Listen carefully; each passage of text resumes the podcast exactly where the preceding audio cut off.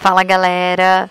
Hoje eu vim conversar com vocês sobre um tema que deixou todos nós amantes dos livros e que compreendemos o papel fundamental da literatura extremamente revoltados, que é a reforma tributária proposta por Paulo Guedes. Sim, aquele ministro da Economia que sempre aparece nas mídias com sua enorme estante ao fundo com uma quantidade ínfima de livros. Pois bem, esse senhor tem por objetivo tornar os livros bem mais caros e dificultar ainda mais o acesso à leitura. Enfim. E para esse papo ficar muito mais interessante, eu ressuscito aqui dois grandes escritores. Um deles é o brasileiro de Minas Gerais, sociólogo, crítico literário Antônio Cândido. E o outro é o italiano, filósofo e linguista Umberto Eco. E claro que a gente vai ter representatividade feminina. Teremos a presença da grande escritora e jornalista gaúcha Eliane Brum e também contaremos com a participação da incrível escritora espanhola Rosa Monteiro. Toda essa galera apresenta algo em comum. Defendem a importância da literatura na vida do ser humano. E é com eles que a gente vai viajar hoje. Vamos nessa?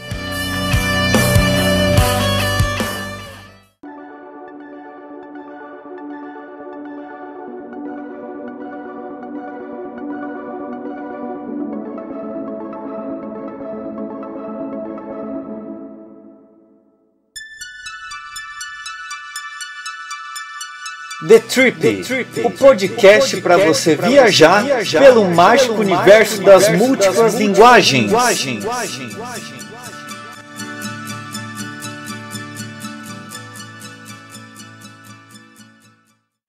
Bom, gente, como eu já disse no início, como vocês provavelmente já devem saber, Paulo Guedes veio a público defender a reforma tributária e a taxação dos livros.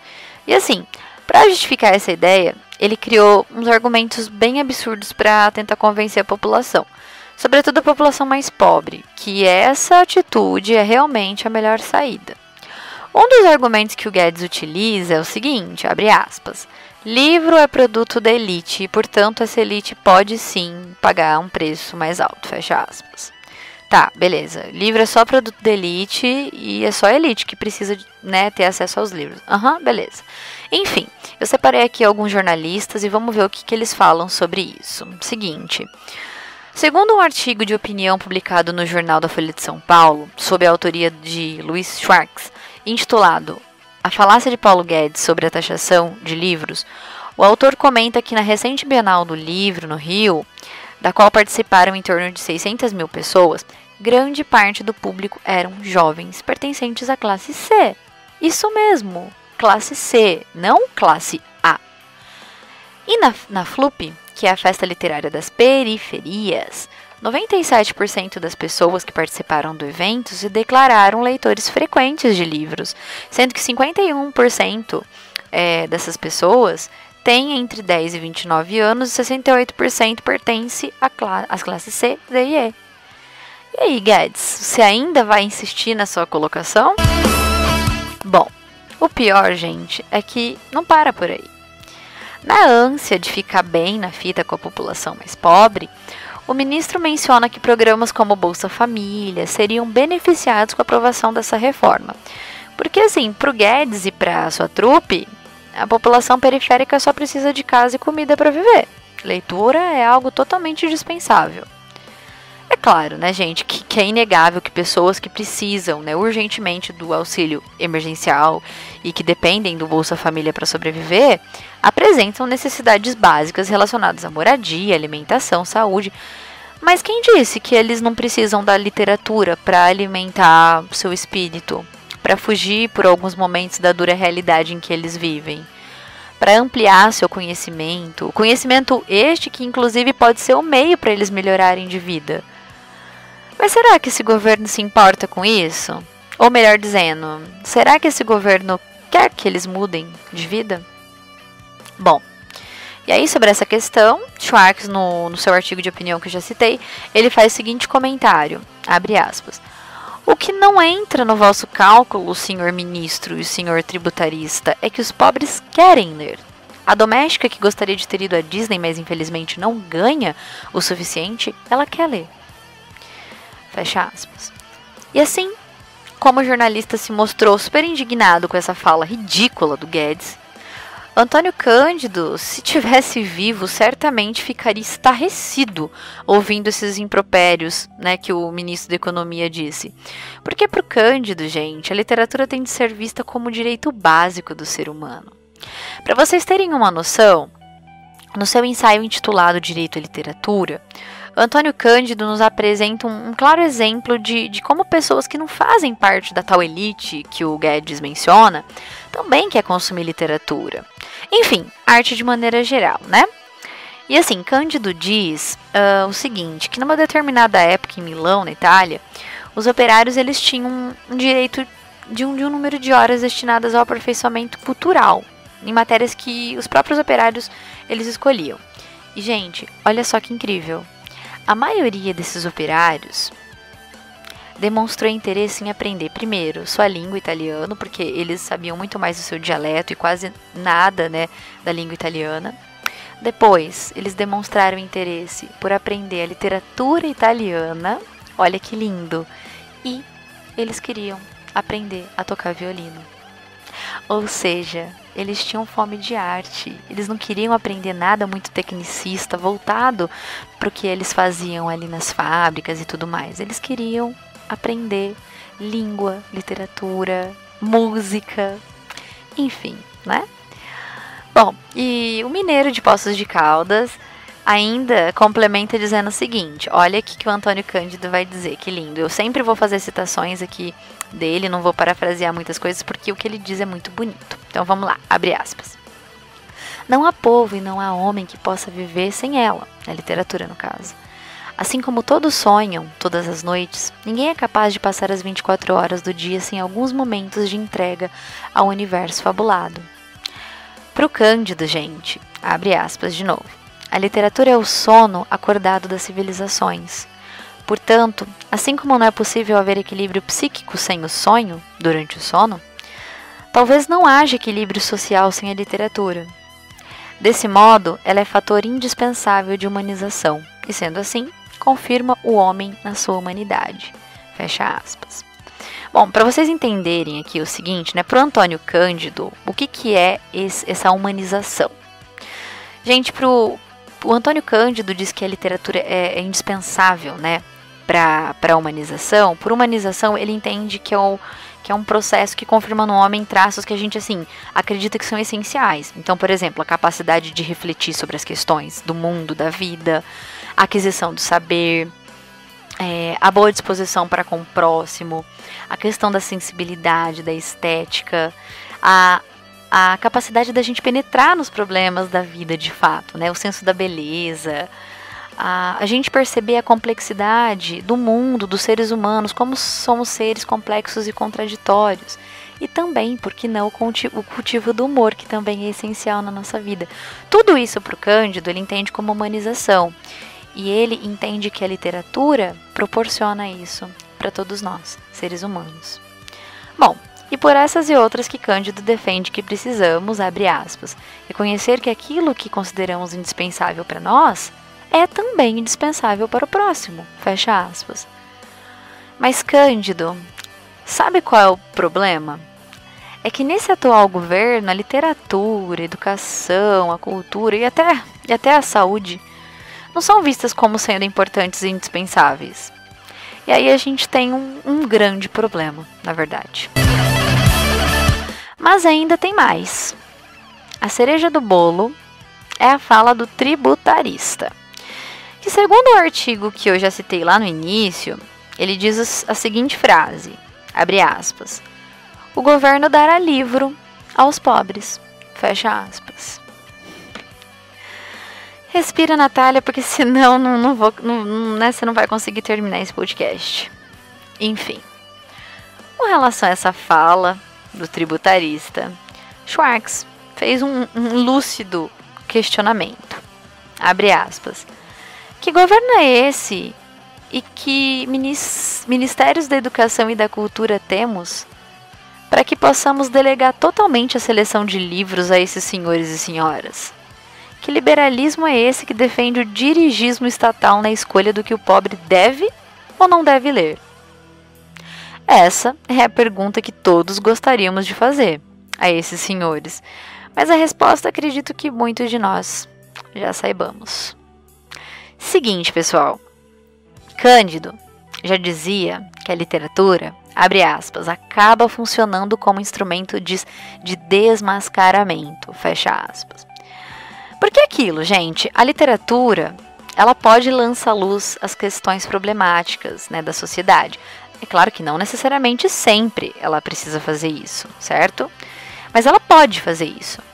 E aí o fato né, deles dizerem que o governo vai disponibilizar os, os livros a essa população, muito provavelmente é para não permitir que essas pessoas tenham acesso às obras que, de certa forma, por algum motivo, eles julgam ser perigosas, não é mesmo?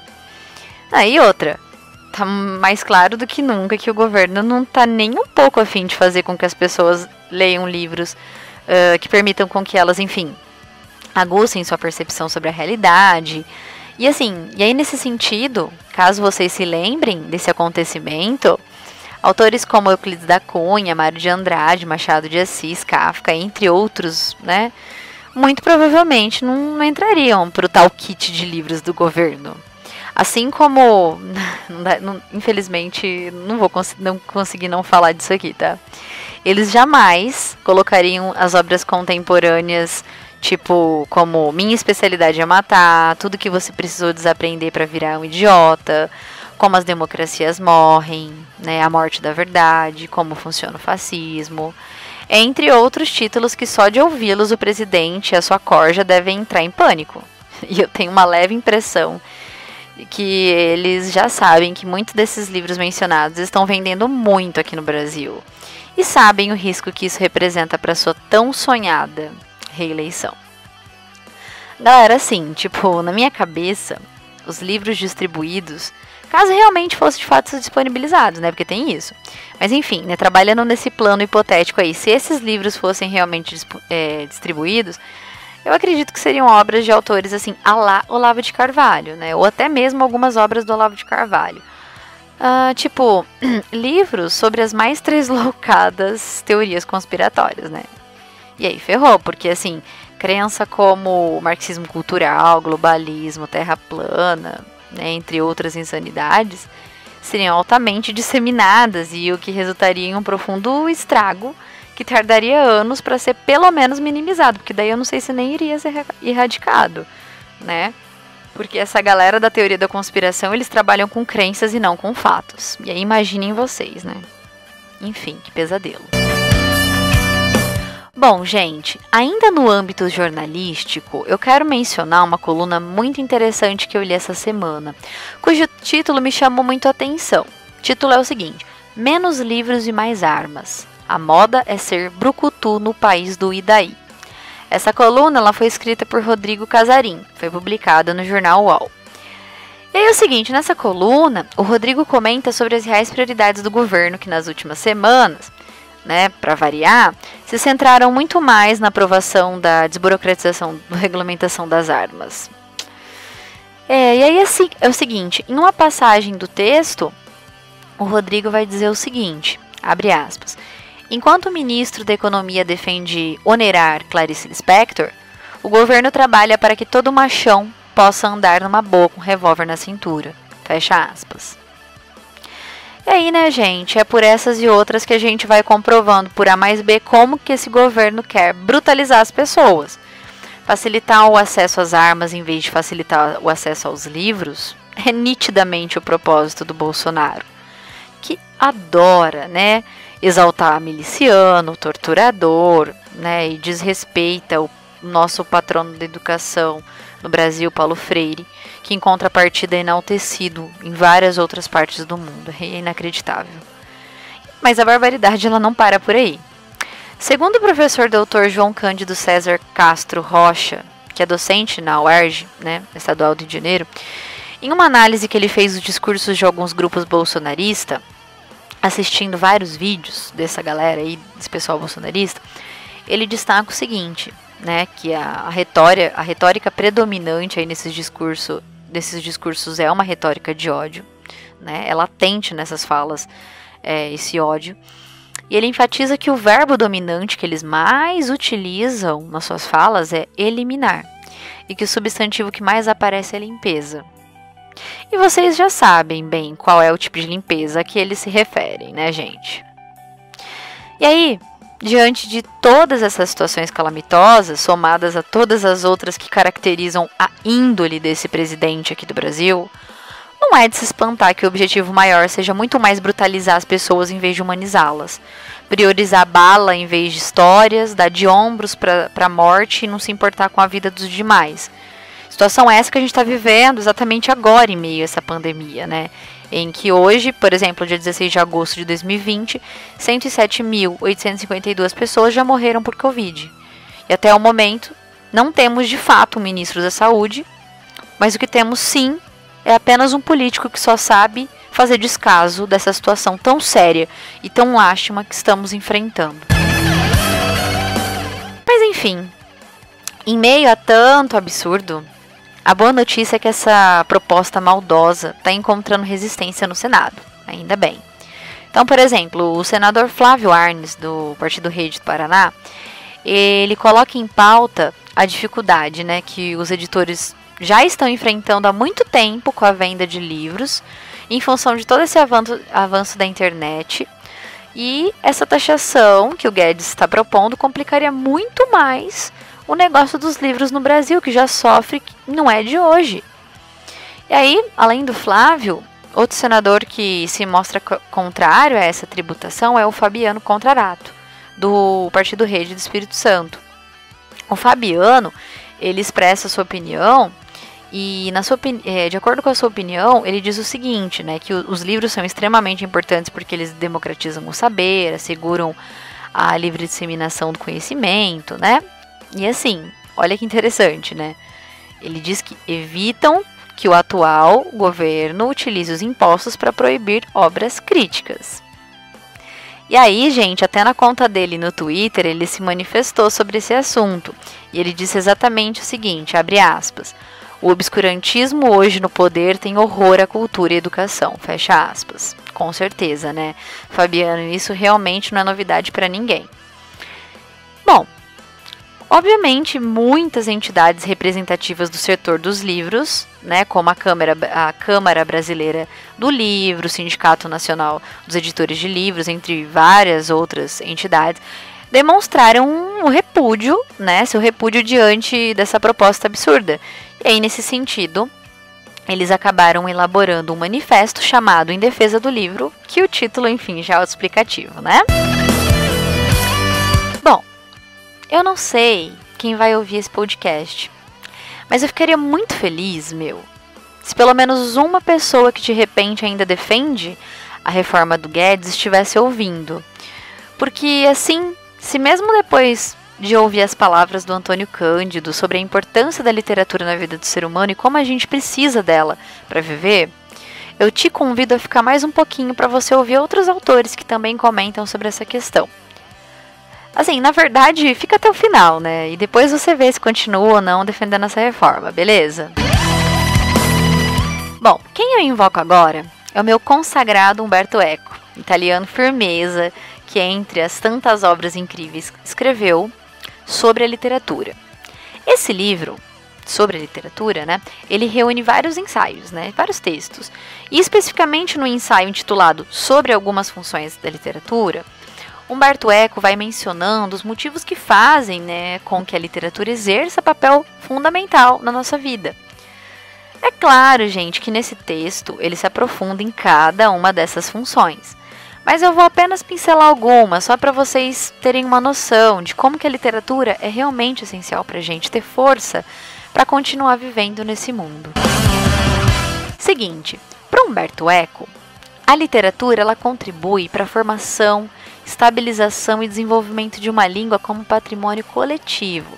Então, como assim? Então, por exemplo, grandes nomes da literatura de cada país, eles acabam contribuindo para que o seu idioma se fortaleça ao longo do tempo. E aí, nesse sentido, ele faz algumas colocações muito interessantes. Então, ele pergunta assim: o que, que seria da língua portuguesa sem Camões? Né? O que seria do espanhol sem Cervantes? O que, que seria do inglês sem Shakespeare? Né? Do italiano sem Dante? Então, ou seja, todos esses grandes nomes da literatura, né, de cada de cada país, eles acabam fazendo com que a língua ela acabe se disseminando para vários lugares, né? E ela acaba criando mesmo esse sentimento aí de, de, de formação, de pertença, identitário, né? O que, o que acaba sendo muito importante. Então ele pontua sobre essa questão. O Humberto Eco ele também diz que a literatura, gente, ela é um dos principais fatores que contribuem para a criação de identidade, de pertencimento. E olha que bonito, pertence, pertencimento a uma placenta cultural. Então, ou seja, a partir do momento que você entra em contato né, com, com as obras literárias do seu país, você vai descobrindo né, vários pontos de vista, é, vários fatos históricos, culturais, sociais, é, referentes ao seu país, né, aquele país que de origem ou aquele país, enfim, que você está vivendo. E isso acaba, de certa forma, como eu já coloquei desde o início, é, acaba fazendo com que você crie um vínculo identitário mais forte. Isso tudo por meio da língua, né? E a língua contribuindo então com a literatura. O Eco, ele diz também que a literatura permite com que as novas gerações tomem conhecimento dos valores que vão se acumulando em função do processo civilizatório. Então, por exemplo, né, a gente tem acesso a esse vasto conhecimento que nós temos hoje, é, justamente por conta desse monte de obras que foram criadas aí ao longo do tempo, né, que estão registradas por meio dos livros, né? Então, conhecimentos, né, os mais vastos possíveis de várias áreas do conhecimento, nós temos é, esse saber em função dos livros. Daí também a importância. E ele menciona também que a literatura possibilita a diversidade de ideias, né? Obviamente, que a gente já sabe, promove a capacidade de, de reflexão, empatia e algo super importante, gente, sobretudo nos dias de hoje. A literatura ajuda a prevenir o, fama, o fanatismo, a submissão cega a líderes, ideologias e religiões. Meu, é inegável que se você é uma pessoa que tem o hábito da leitura, que lê bastante, você não vai correr risco de ficar acreditando em tudo aquilo que te dizem, né? Então você não vai acreditar em tudo aquilo hum, que o pastor diz, que o padre diz, que um político diz. Porque você vai beber de diferentes fontes, você vai contrastar opiniões, você não vai ficar so, é, focado somente em uma. Você vai ter uma, ampli, né, uma, uma amplidão aí de conhecimento para que você de fato decida né, o que, que você vai seguir, em que, que você vai acreditar. Como uma das tirinhas da Mafalda diz, viver sem ler é muito perigoso porque te obrigam a acreditar no que te dizem. Enfim.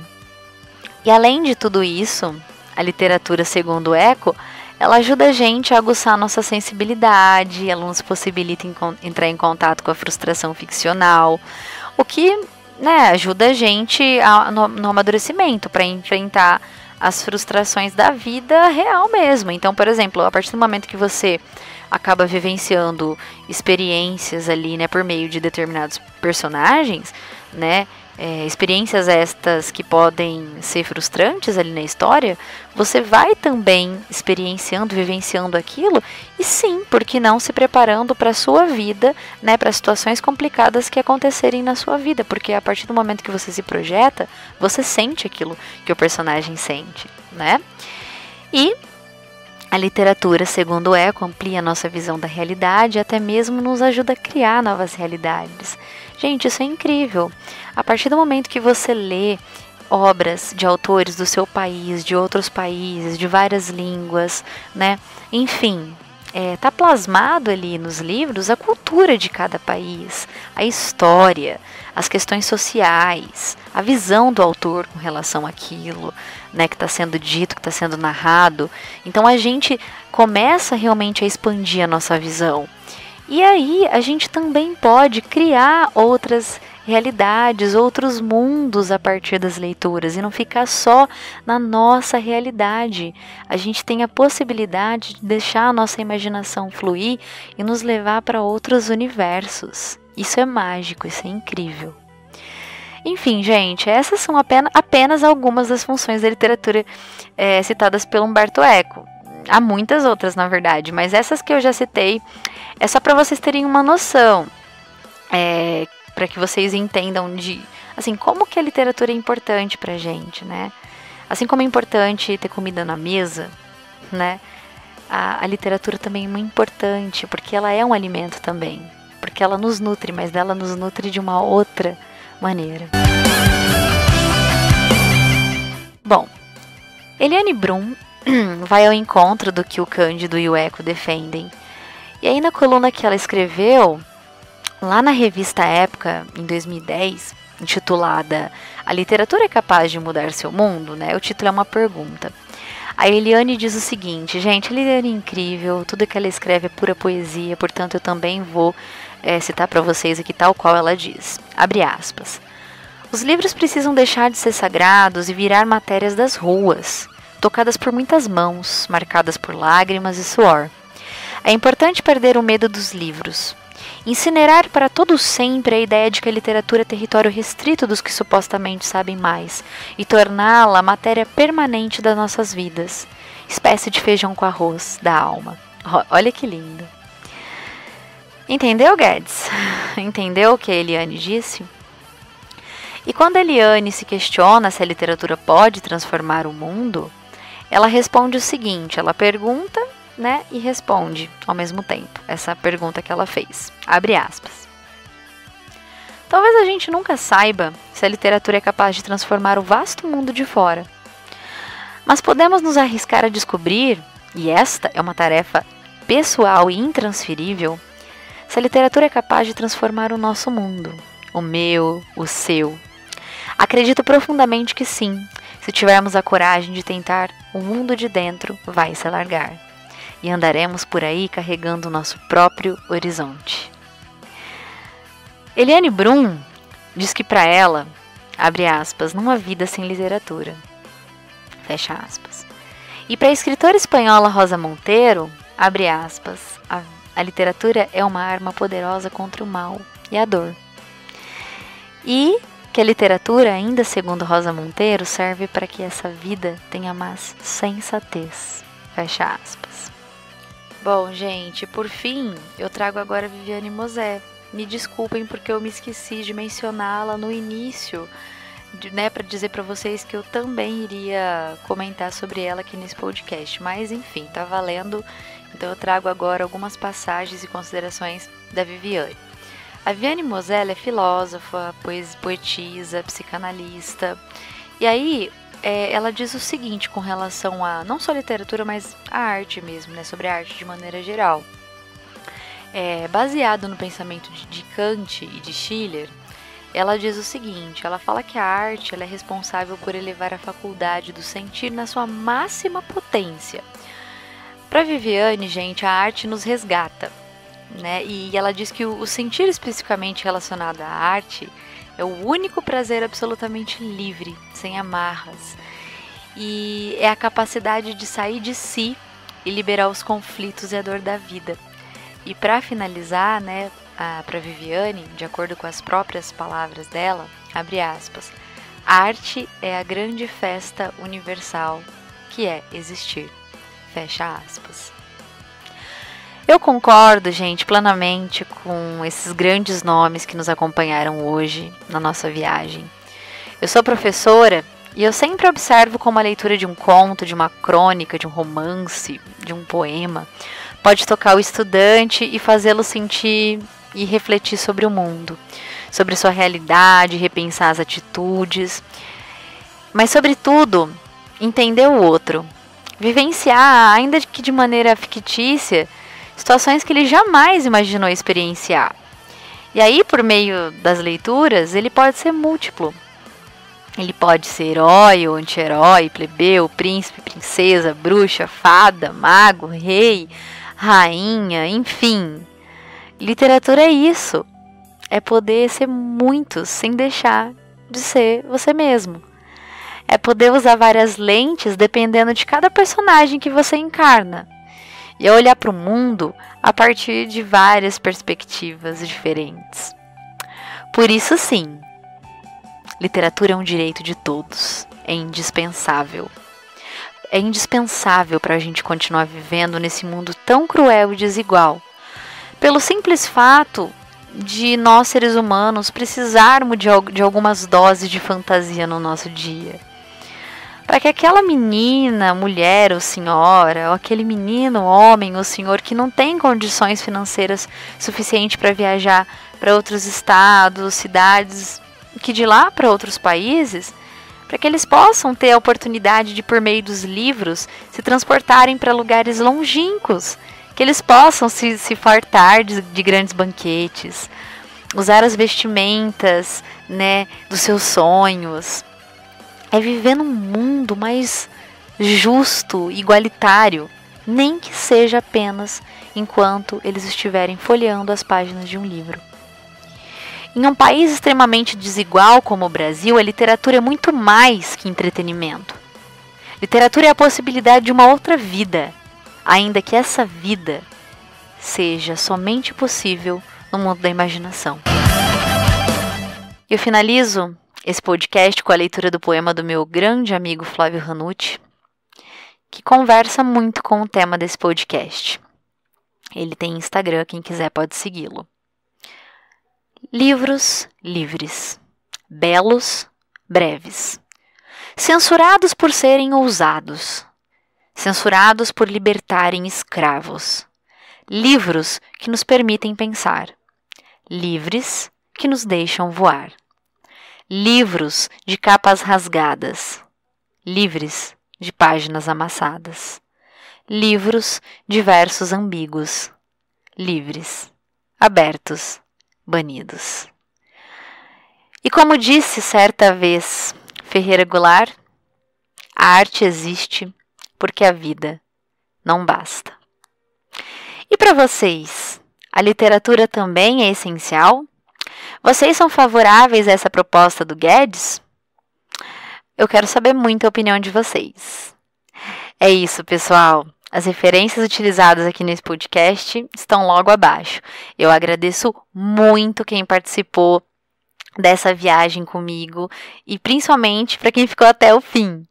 Um beijo para todos vocês e até a nossa próxima viagem.